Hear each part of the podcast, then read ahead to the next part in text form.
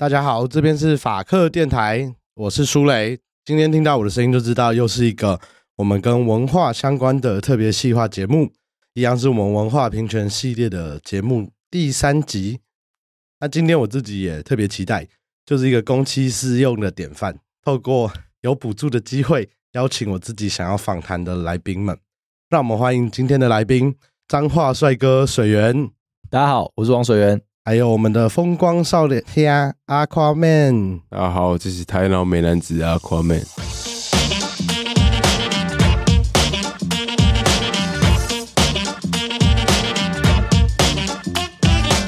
好，很开心今天原本一直被 Q 说要不要用全台语访谈，我可能想说我没办法进行下去，气矿麦，胸天嘛，今麦凯西，今麦凯西，我要被 call out 求救了。好，那一开始还是想请两位介绍一下自己跟为什么会想要做音乐这件事情。因为其实我在今天访谈前啊，看了蛮多访问的，我觉得大家自己做音乐的经历很有趣。想请水源先帮我们介绍一下，你怎么成为一位嘻哈歌手？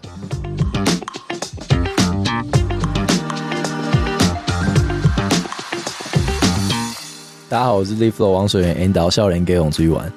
为什么会成为一位嘻哈歌手？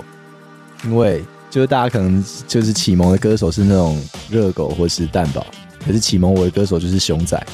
是在高中的时候从 D R B L 节目上看到他对春燕和韦德的战役之后，觉得这个人太屌了，而且屌的点不是因为他歌很好听，或是他很会饶舌，屌的点是那时候的我认为他把书读得好，又把自己喜欢做的事做得这么好，我很崇拜他。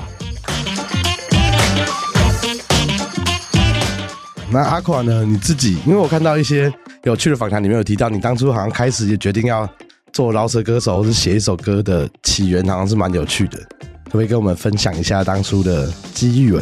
我一个室友的朋友，他就大家都很好，然后他，反正他有一天不知道为什么，他开始在写歌，自己开始在写老舍，然后唱给我们听，这样，然后就说要不要陪他去吸颜色啊？那时候我是说你写这个什么东西，我就是有点一个很不好的示范，这样人家刚开始在写，我就是。像人家说你写这个什么东西这样，然后就他就打赌说，反正他就说你以为写老舍很简单啊，怎样怎样的，然后就说你你三天之内写一首歌出来什么，打赌了，后来就写一首蛮烂的歌。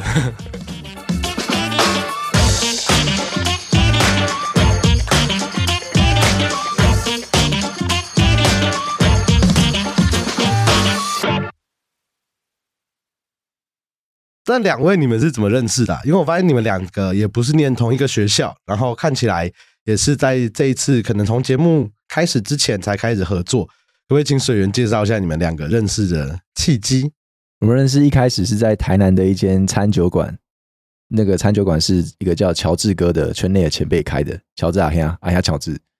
他有拍过蛮多艺术影片的。然后，然后反正在他餐酒馆，然后有一次。大概是那时候是哪时候啊？大虾时代第一季结束，对，结束，结束，然后发发甜甜圈，对，那个时候央丽冠军嘛，然后发，对，然后只有发甜甜圈，对，然后那时候的社长，呃，那个宝宝熊，对，然后他就带我们大家去，就是一群我们吸颜色的滴滴，然后去那边拿那个免费甜甜圈，然后那时候水源哥就在这个现场，对，然后乔治哥就介绍我。认识他们，就是说，哎、欸，这一群是那个昆山科大西研社的弟弟们。哦，不是，是我们去那边，然后就看到，哎、欸，那个是那个 N 导笑脸给翁子是，不是去找他。这一段听起来太客套了，会剪掉。反正反正乔治哥就介绍我说他们是西研社的弟弟们，然后然后他们就说要给我轮流听他们的 demo，然后就听一轮下来，然后我听到 Aquaman 的 demo 的时候，我就觉得他的 demo 很帅，然后又是台语，我自己很喜欢，然后我当下就直接跟他说，我想要帮你制作这首歌。然后我就无偿的帮他编曲、录音、混音，一起做了他的第一首歌。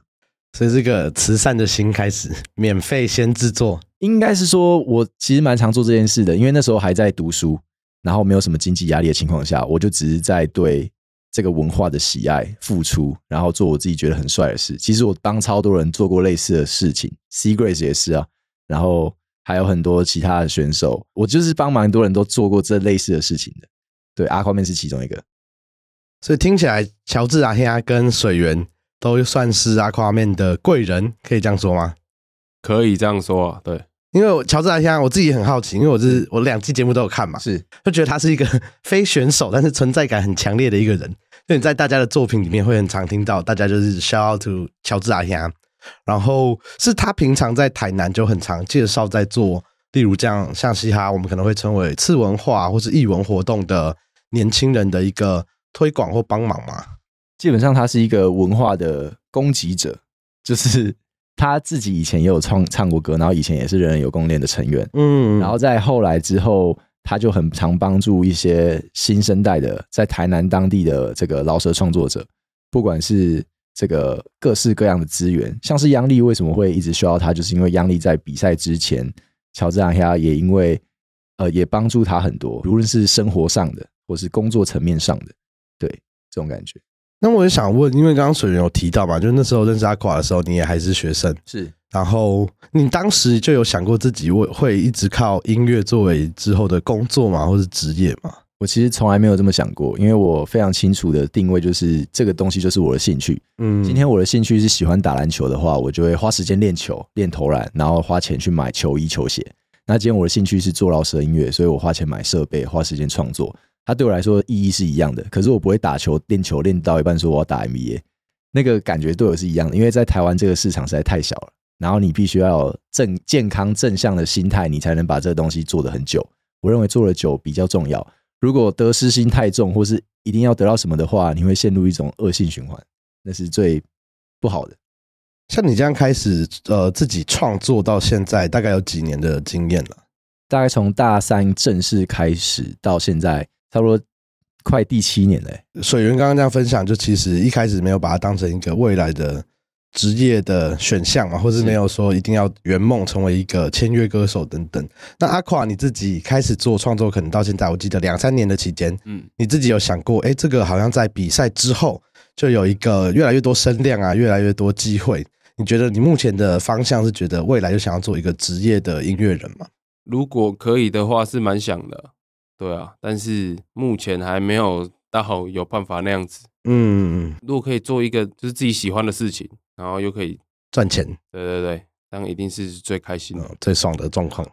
那你当初自己呃，从进到社团嘛，就从跟朋友开始拓赌啊、写歌，然后进到西研社到现在，你自己觉得参加过大西亚这个比赛啊，参加之前跟之后有影响你自己对创作音乐这件事的看法？写大概一两首中文歌就是写台语了，然后那时候是因为朋友找我写比较凶的那种曲风，嗯。他们就说我用台语写应该会很很屌，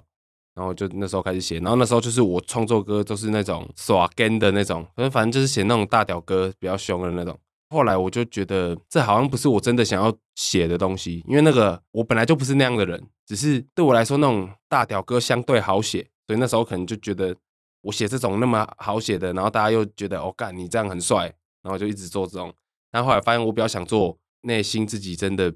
想讲的事情，的事情对，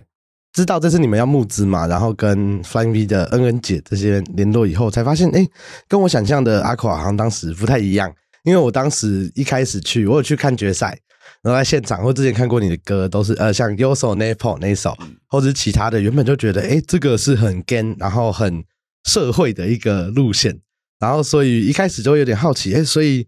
哎，是有在例如宫庙啊，或者有其他的。生活里面就有看到这些事情嘛，然后也是在后来的访谈才发现，哎，其实好像跟这些作品跟阿宽你自己本身的生活有一段距离，就不是这么活在这么社会或者这么 gan 的一个生活里面。嗯，那你觉得当时这些创作啊，你自己有一点质疑过吗？就是觉得，哎，这个好像不是我原本的生活，我因为帅一直写下去，那到后面你觉得他跟你自己真正想讲的事情，它中间的差距是什么？就如果以现在来说，你自己想要做的。未来的作品，他可能会讲的是更什么样的风格或路线？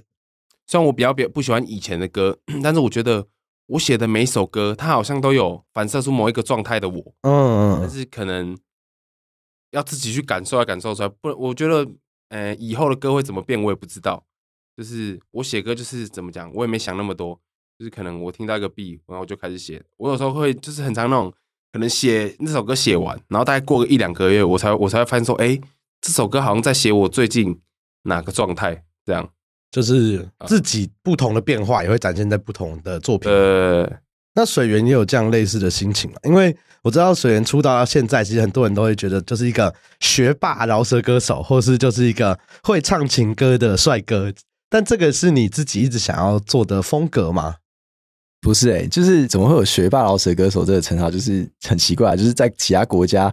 唱饶舌没有在看学历的，就是在台湾会。没错，对啊，就很奇怪，很吊诡。然后风格上的话，就是其实我一直我很早就知道。特色是最重要的这件事情，就是有时候，呃，圈内可能会流行一些风格嘛，很很很明显的那种状态，就比如说以前流行 trap，然后流行 drill，流行 Jersey club 之类的，会有一阵一阵的风潮。可是对于我来说，我会刻意的不去做现在风潮上最流行的那些歌曲，因为我认为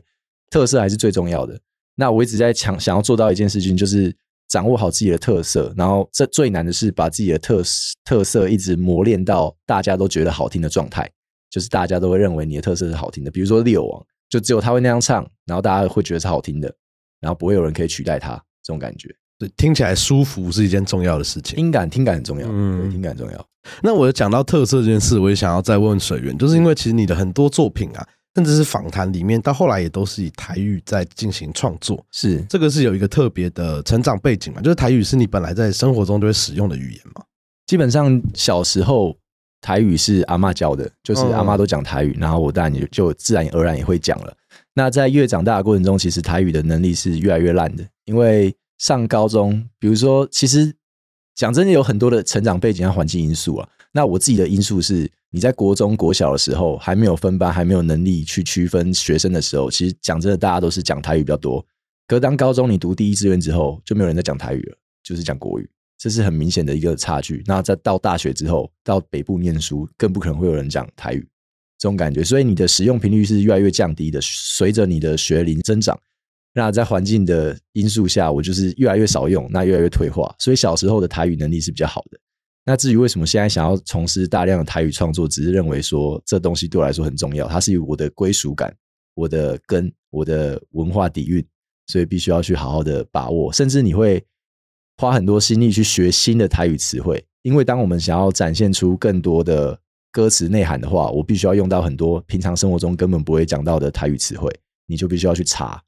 对，所以像你当时老家应该是在彰化嘛？是是是。所以小时候呃，可能在念书的时候，大部分同学之间都是讲台语嘛。就是讲真的，中南部如果是国小、国中的阶段，其实大部分真的都会讲台语。嗯，那你的时候，那时候的学校的课本里面是不是已经也有？本土语言课，或是有台有那个，我是台语小老师。国小的时候，对，很赞。因为我自己很感受也很深，因为我是我从小都在台北长大，然后我以前住的地方在万方社区，就我们讲靠木栅把沙那边。嗯，那我小时候开始会讲台语，也是因为我在阿妈家长大。是，那阿妈就是每次就在家里看电视。对，对我是从有一个台当时的八点档。里面有很有名的台词叫“吉欢呐会”，嗯，就是那个霹雳火开始学台语，然后后来我那时候觉得里面那时候就觉得里面那个坏人很帅，所以去台去学校也会开始跟大家讲台语，嗯，但那时候在台北的学校，它是一件很奇怪的事情，因为大部分的学生都还是讲华语，嗯，然后所以那时候就一直被笑，就说啊，你是不是乡下来的？你怎么都讲台语？是，然后也是会导致你越来越不敢讲，然后也是到后来啊，就是念了高中、大学后才发现。我还是觉得很多事情用台语讲那个 quick call 就比较对，然后才开始慢慢学回来。我觉得刻板印象还是很深啊，就是比如说你刚才说很多事情用台语讲 quick call 比较对，其实没有什么事情都可以用台语讲。对啦，就是还是很多人会认为说，哦，我骂脏话就是一定要用台语，或者是台语展现出来就是一定要很凶的 quick call，。没有，其实它有很多面向，它就是一个语言。语言最重要的目的就是表达和沟通。对，那我觉得敢讲是最重要的。要勇敢的讲出来，然后达到沟通的这个首要目的，发挥它的功能性之后，你再去，你如果有兴趣的话，你就会再去深究，然后自我精进。就如果你未来想要写用台语写书，哎，那你可能就去学怎么书写。我还我现在还有通过台语闽南语检定中级，很厉害耶！没有，就是我我说的不是我厉害这件事，说的是。我有兴趣，所以我会一直去精进。就比如说，我现在写台语歌，我都会找那个阿东老师帮我审核台语歌的歌词和政治，还有用法和发音。嗯，会审核过之后才会发，因为我认为我是一个创作者啊，有人听到我作品，这是我该负的社会责任。好，那我们讲了比较多音乐制作相关的内容，我也想要很好奇，因为我看到阿垮的一些访谈嘛，就有一些很干净的房间，然后大家都一直在讲你很喜欢夹娃娃，你可不可以跟我们介绍一下？你除了在做音乐，然后跟兄弟一起出去以外？你自己有没有一些特别的兴趣或是喜好？我我觉得我很喜欢那种捕捉到东西的感觉，对，所以我会喜欢去夹娃娃，然后还有 捕捉到东西是怎样？就是我喜欢抓螃蟹，哦对，你说真的去海边抓螃蟹这样？放网子，然后抓螃蟹上来，然后带回家吃这样，对，就是那种捕捉，就跟夹娃娃一样，就是捕捉到东西的快感，哦，是有一个成就感嘛？对，就是有时候，而且像夹娃娃，有时候已经不是想要那个东西了。就是你想要它进那个洞下来，就这样而已。这也是抓夹娃娃达人，对，他超强，他超强，太猛了。那水源自己嘞，有除了音乐以外，因为我知道你读很多书，没有啦，我没有读很多书，真的没有。但是听起来兴趣嗜好或是很有一些批判性的想法，你自己日常有没有其他的嗜好或者兴趣？蛮多的，就是我很喜欢尝试不同的东西啊。前阵子很喜欢潜水，自由潜水。我妈也很喜欢夹娃娃，我妈是台主。超酷的，对哦，做到财主，对吧、啊？因为我妈也是夹到很多，然后家里娃娃太多了，她就去租一台吧，把自己都夹的东西拿进去放，那种感觉。好，那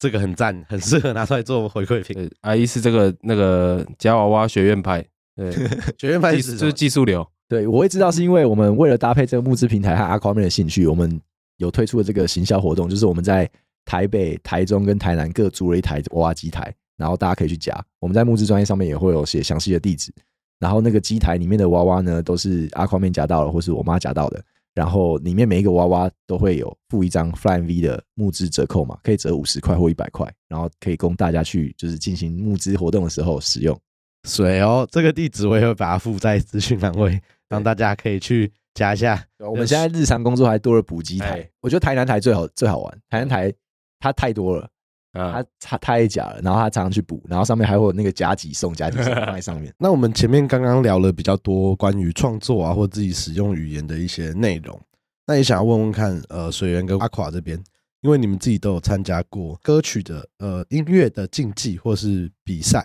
但是这个过程中，你觉得对于你们的创作啊，或是身为一个音乐人的自由灯的面向，有哪些正面或负面的影响？基本上参加比赛就是在比赛的压力下。歌手必须在时限内完成他的作品，一定会有所成长。比如说我们在比大虾时代的时候，他一集跟一集的录制期间间隔差不多就是两个礼拜。那两个礼拜内，你必须要完成可能不止一段的作品，然后通过自己的品质的标准，那种标准是很高的，因为你两个礼拜后要在电视上面展现给大家看，然后你必须要守备，然后作品品质又要通过，又要是是好的，那个压力会很大。那当你完成之后，你一定会有所成长，在那个比赛的压力下。可是我觉得参赛的心态反而是更重要的一件事情，就是在不管是大大小小的比赛，它其实都是一种经历和过程。我们不会太过于我自己啊，不会太过于注重这个比赛的结果，或是太执着于一定要在比赛中拿到什么成绩，因为它都只是一个段落，它不影响到如果你真的很喜欢嘻哈音乐，然后你想要做一辈子音乐的这件事情。就是比赛的结果不会影响到你的音乐生涯，所以参赛的心态就是去试试看自己可以走到哪里，或是能够展现怎样的东西，然后在过程中有所成长。可是并不会去太过在意于说一定要得到怎样的成绩。那像阿垮呢？你自己有觉得参赛比赛里面，例如对你来讲刺激啊、进步最大的是哪个面向，或者有没有一些节目啊，或是比赛的过程中让你觉得其实比较不舒服，或是有比较？心里有点挫折之类的感觉，呃、挫折是还好。那其实我去参加比赛，我是有点想要肯定自己吧。但是因为那时候我们是还没比赛前，我就是就台南那个我们一一小群的那个小圈子，然后我就会觉得，因为很需要别人的肯定，但是我觉得自己人的肯定对我来说，我有点听够了，我想要去比赛看看。但是我去比，我发现。其实我没有那么想要比这个赛，我就是比完第一集，我觉得这个写歌的压力有点大，因为我以前很懒散，写歌我都在大概我是那种学期制，一学期写 一至两首歌，对，所以我比赛前大概只有写了四五首，对，然后一至两首歌这样，就是我觉得对我来说比较，因为我一开始觉得我不可能一个月写一首，或者是一个月写一个四五个 B 这样，我觉得那时候对我来说是不可能，但是好像还是成功了。因为我其实完全不太想去比赛，之后我就一直我比完第一集之后，我就不太想比。但是后来我就是也是因为这样，所以我得失心超级不重，比赛看那么严重。所以你一开始去的时候也没有设定一个目标，就是我就是要来得冠军这类的。他比赛过程是几乎每录完一集就说，就跟我说他不想比了，啊，差不多要回去了。那你当时有什么劝告他吗？我，我应该是一直叫你比下去吧。我就跟他说，好，你这样说一千千五年一千五的车钱，然后他一直抱怨这个有的没的。就是我是跟他说，就是反正你就累这一次，比到哪次，比到哪里，因为你不可能来参加第二次。那水源你自己在比赛过程中啊，你会每一集节目就假设录出来，你都会去看嘛？因为我记得你好像在其他访谈有讨论过那个，你就说像所谓恶魔剪辑这些事情，然后对你没有太大的影响。应该是说我就是真的不太在乎。就是别人的评价，因为我其实很知道自己的能力，因为我就是批判性蛮强的，我会去审核别人的作品，然后也会回头审审阅自己的作品，然后对自己做到是诚实的，所以我也清楚自己的表现是怎么样。所以其实其他的评语来说参考，可是不会到太去在意。对，因为听起来水源你自己的创作啊，或是呃，在看待所谓艺术性、音乐性的这些东西，它是一个蛮有纪律的一个，我比较理性。对对对对对对，因为我觉得这也是很想要。我每次访完创作者，我都觉得这一点很重要。因为我觉得有时候对于一些观众来讲，他就觉得，看这个人就是天才，然后睡一觉醒来，他就会有一首歌出来。对，阿空面也是有制度，就是学其制而已。但是我后来发现，好像大家不管是阿空面参加西演，一定有很多。因为我看过正大黑音社的学弟，就他们其实创作会有蛮多不同的交流啊，或是进展的时间。只有政大黑音是这样。那阿垮平常在西研社的日常生活会是哪些活动？哦，我以前是那个西研社社长嘛。那我们西研社就是那礼拜三上社课，然后我的社课就是那天去坐在那个沙发上，然后问大家说：你们今天想干嘛？对，然后说想要 freestyle 吗？不要。想要写歌吗？不要。那我们就听歌。然后我我们在西研社就是。就我觉得现在我们我因为我们我那时候刚进去，我大概我也不懂嘻哈，其实我不太清楚这个文化，或是我也不是说一个老舍玩很久很厉害的人，所以我那时候当社长，我们也没有设施，所以我们就就是一群一群有共同兴趣的人玩在一起，这样就是啊，大家也真的都是玩在一起，也不是在也不是在写歌干嘛，就是大家一起聚在一起啊，就有歌互相听，就是我们西研社就是大概就这样，我觉得这样反而才是对的，因为。很多时候不知道从哪时候开始，可能是台大或是政大黑音，台大西研或政大黑音比较特别有蔚为风潮、比较红的时候，开始有这个文化。就其实他们都会有一点去忽略掉学生社团的本质，因为学生社团它并不是厂牌，并不是公司，它没有必要要求每一个人来这边都要写歌、都要训练，它就只是一个有共同兴趣的社群，然后大家一起来参与写歌，然后有些人喜欢，有些人热衷，他热衷的人自己就会去钻研。他并不需要要求别人来参加，一定要很认真的上社课啊，一定要学习什么东西之类的。我认为这样是比较正确的学生社团啊，没有忽略本质。因为我觉得看阿垮啊，或者不管你在比赛或演出的时候，然后最后有很多好兄弟一起来的那个这几个大场的时候，你就感觉出来，感觉你们感情真的是很好。所以像我们这种法律系本科毕业的，羡慕到不行。你知道以前我们我自己小时候比较皮啦，就爱玩，然后很早也是，就以前就是我身边有兴朋友有兴趣就是恰里、嗯，刺青。是打撞球，然后但是后来呢，念到大学，我就那时候想不开，要念的法律系，然后研究所也念法律系。你知道法律系的社团都是什么社团吗？叫做国际法庭模拟辩论赛，或是什么呃学术研究法律议题研究社，就是都这种的。但我高中参加过的社团，我以前是打，虽然现在看不出来，以前是打篮球的。我们学校是打乙组的，然后你知道甲组比较有压力，会被教练顶，但乙组就是我们也是每天我们有个球室。然后一朝会的时候，我们就说我们要练球，然后就躲进去开冷气，在那边看人家在楼下司令台那边升旗啊，干嘛？然后就在里面混。然后也是在那个时候认识很多，我到现在可能十几年都还会联络的好兄弟。可进到大学以后，我才发现，靠，这边想的社团跟我不太一样。这怎么都是在做这么为了未来，好像要学一个找到工作的技能的感觉。也没有对错啦，就是选择。对啦，但是我后来就会看到，哦，像不管是。阿垮这样有一群好兄弟啊！哎、欸，如果是因为大学社团那个聚在一起，我就觉得，嗯，跟他们吵架了。哇，没有那个，这个是可以录的、啊。那天那个我带上来北流那群，里面没有吵，也、欸、是，但是也就是有一群西研社的好兄弟，就是吵架了。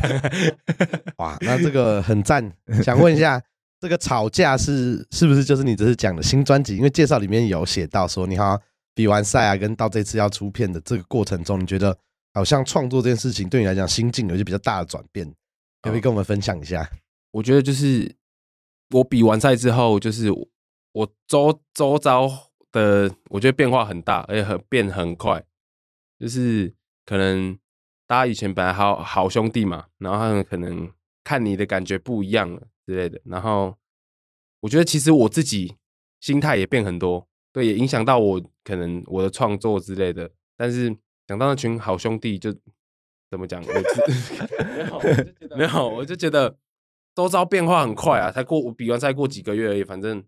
然后我自己的生活也变变很多。对，我可以想象的，应该至少变得忙很多吧，就是各种邀约啊，哦、对对对拍摄越来越多。你自己会觉得有时候很闲吗？会，要看是什么。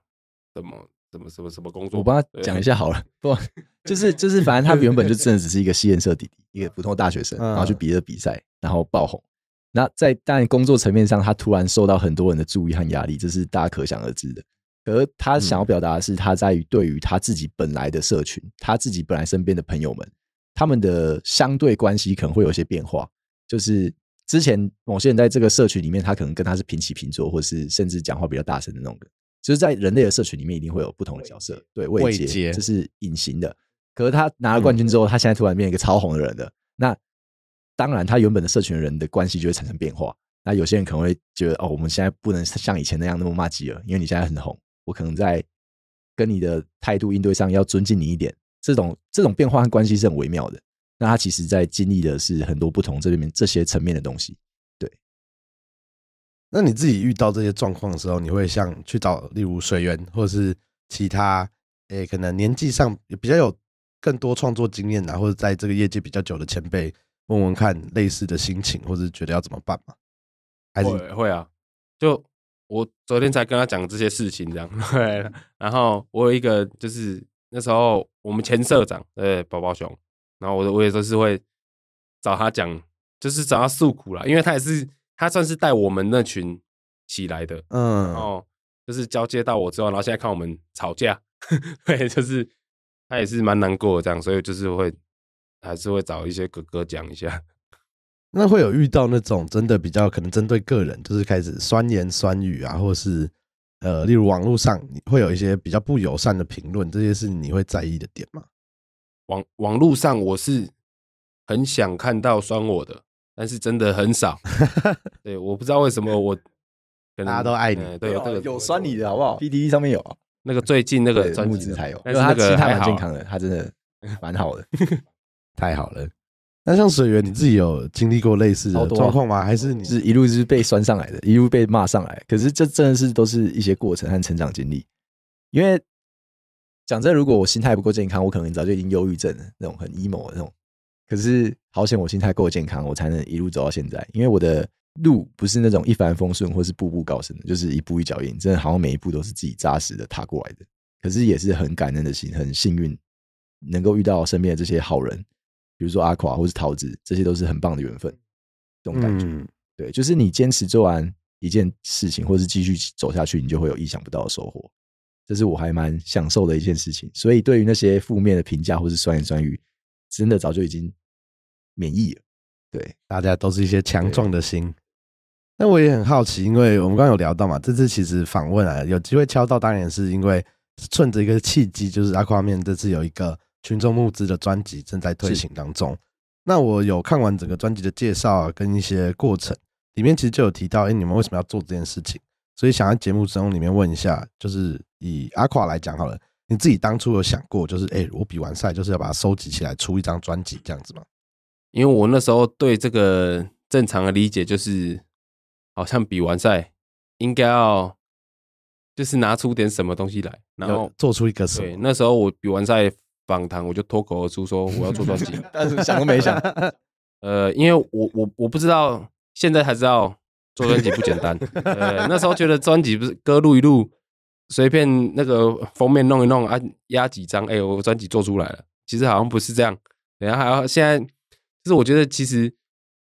发歌现在发歌没有我以前想的那么简单。就是可能我以前个发那个卖萌列根的时候，随便找几个同学拍个 MV，然后直接就丢上去。那时候水源哥刚帮我录出来没多久，对我就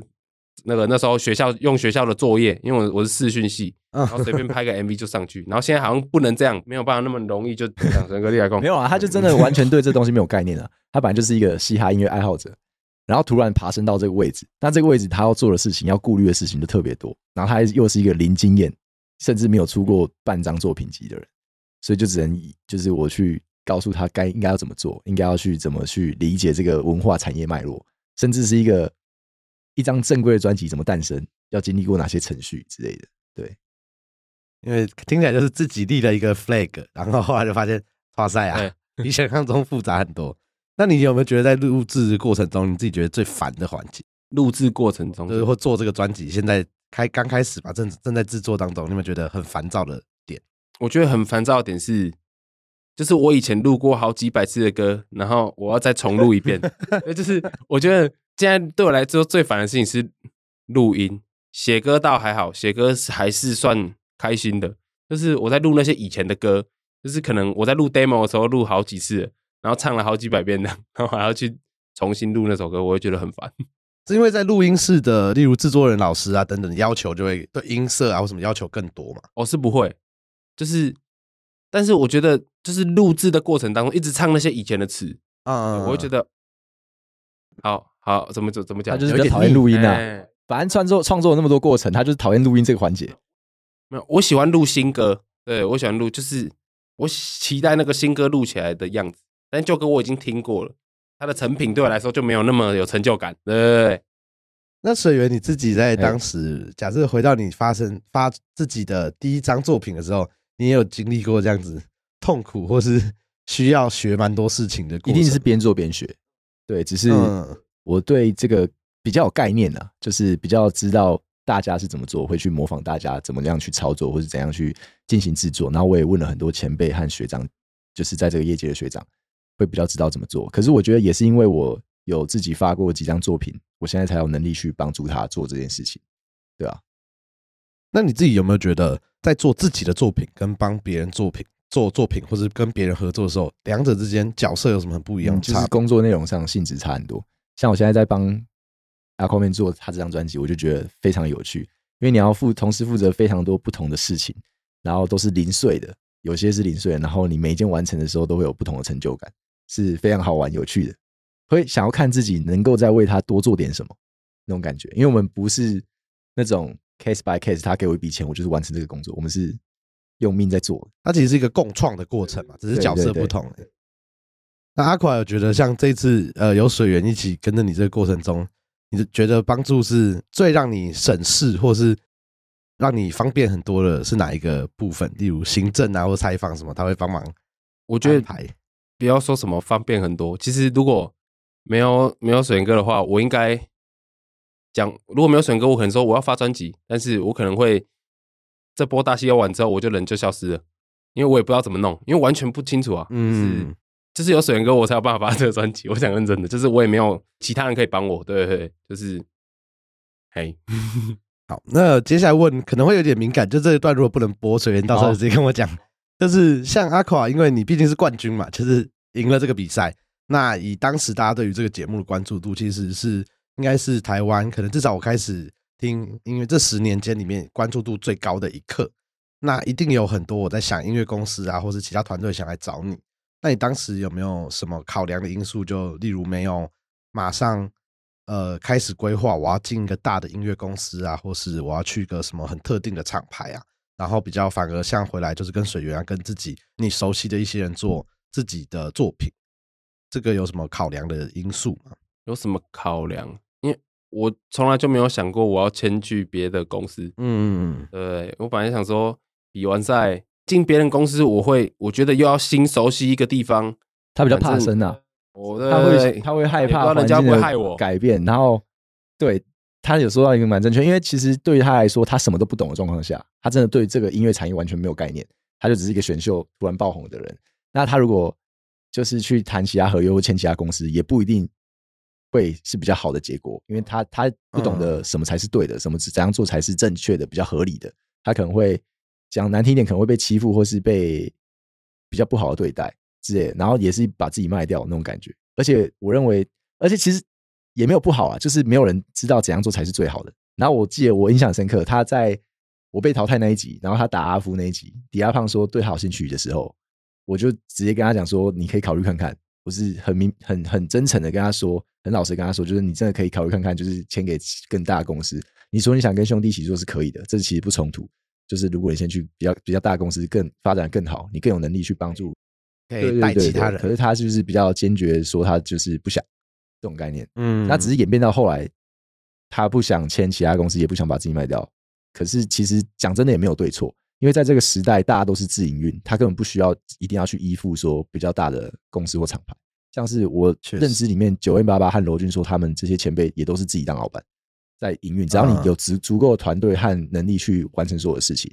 你其实不需要把自己卖掉，你才会真的自己赚钱。而且老实说，就自己一定是对自己的作品最熟悉。就是我们就是募资之后开了一间少年家工作室嘛，然后正式立案成为有就是立案工作室，嗯、这件事情完全是在我人生规划以外的事情，就是一个意外，就是因为有 Aquaman 这个人，所以才会有这间公司。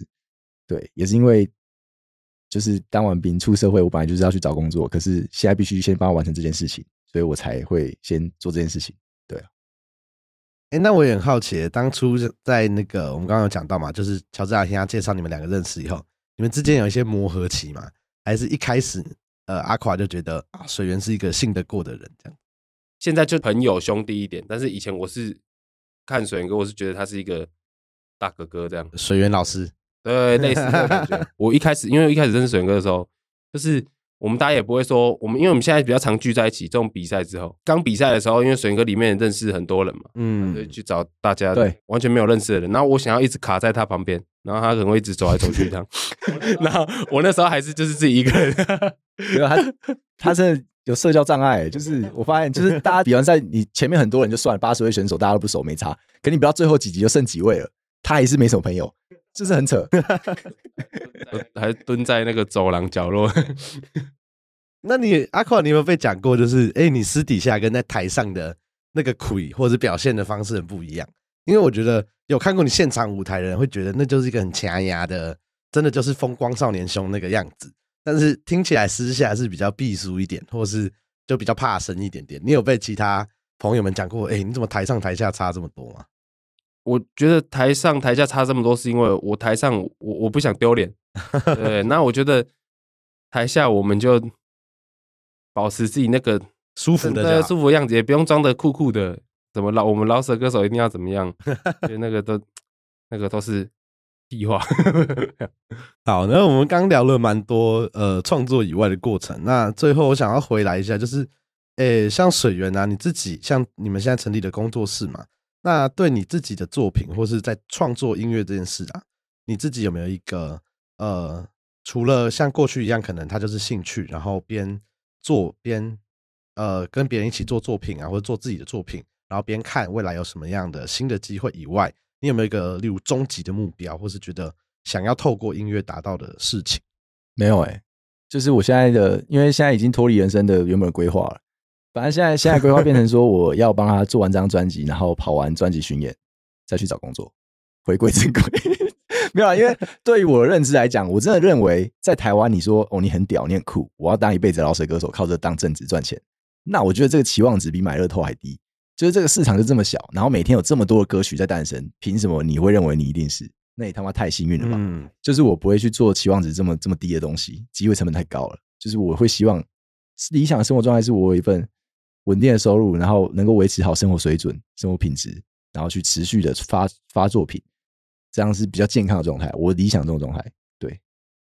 那诶，我刚刚提到这个，我也是想问，在你做饶舌啊，或是做音乐创作这件事情，家里有没有什么提点或是反感过的经验？还是都蛮支持，都蛮支持的。我很感恩我的爸爸妈妈都是很棒的人。就是虽然我也必须要达到他们期望啊，就是比如说研究所一定要毕业。对，像那个比赛啊，我很常讲，就是比赛大家都在报什么台大黑鹰、政大黑鹰，因为我是成大研究所，然后他们只报台大、政大，可是其实台大、政大全部都休学，就只有我边比赛边把研究所读完，那种感觉，就是 就是没有，就是还是要达成父母的期望，就是比如说研究所一定要毕业，如果没毕业的话，我爸可能就会俩工，就是创作的自由来自于一些大家要互相。我的家庭是这样啊，我完全可以理解，因为老实说，像我们法白的大部分的人，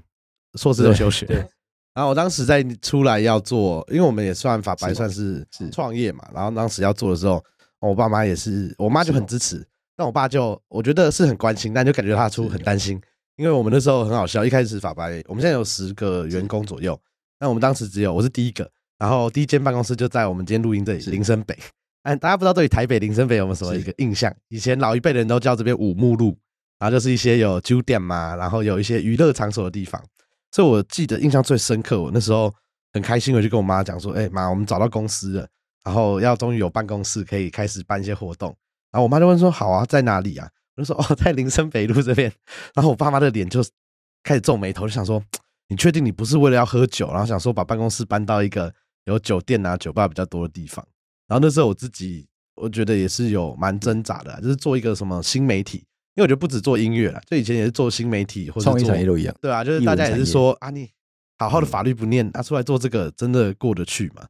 那我也想问阿垮，就是你当初呃，虽然现在还在念书嘛，可是你在做呃饶舌创作这件事情啊，家里有什么反对的意见吗？还是他们也都很开放？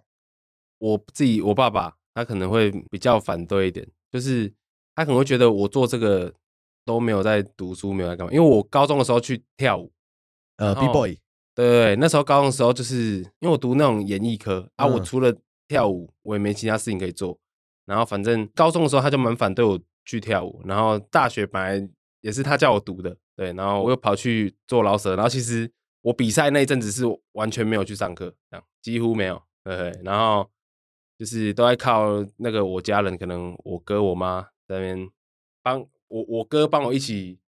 挡一下，挡一下，对，跟我帮我帮跟我爸挡一下，对不对？然后比较不会不会再不会那么担心这样，但是后来，诶、欸，你家人会看你的节目嘛？当时演出，呃，那你就是这样一路比到后来，诶、欸，然后就得到冠军了，然后爆红了。你觉得他有影响到家里人，特别是爸爸这边怎么看待你做创作这件事吗？哦，这个我对我爸影响蛮大，他现在算是，我觉得我爸应该是蛮骄傲的，对，就是你可能在你没没做出个什么成绩啊，他就是觉得你就是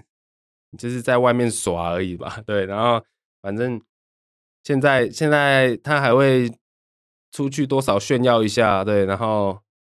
之前之前我反正我们那时候节目播出，然后每一篇我的文他都会分享，然后每个留言他都会看，这样。爸爸妈妈其实是最关心、最支持的，啊，对他超超，而且我觉得爸爸这个生物很可爱，特别是我们，因为我们年纪好，我比较不要脸一点，我就说我们年纪差不多，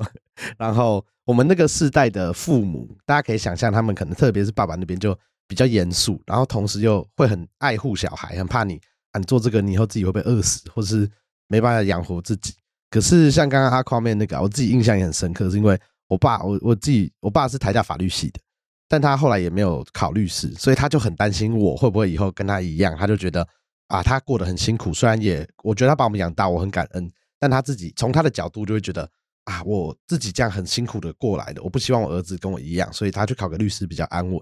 我们一开始在搞这个什么自媒体的时候，他也是觉得因为不当不塞欧北不，然后但一直到了呢，我记得我们出了第一本书实体的书，然后在诚品办了一些呃签书会啊活动啊，有一天回家，我们彼此之间话也比较少，他就酷酷的说：“苏磊，你那个你们的书，他就拿两张一千块给我，他说我就是你先帮我买个五六本回来，然后我要拿去送人，然后他就给我几个名单，就是他以前台大的同学，有些律师，他就说哦介绍一下，就是你。”但你看，现在出书了，这些前辈都不一定有机会出书，所以让他们认识一下，这样子你会觉得他酷酷的，没有讲，但其实心里就我也感受得到，好像会觉得，哎，开始慢慢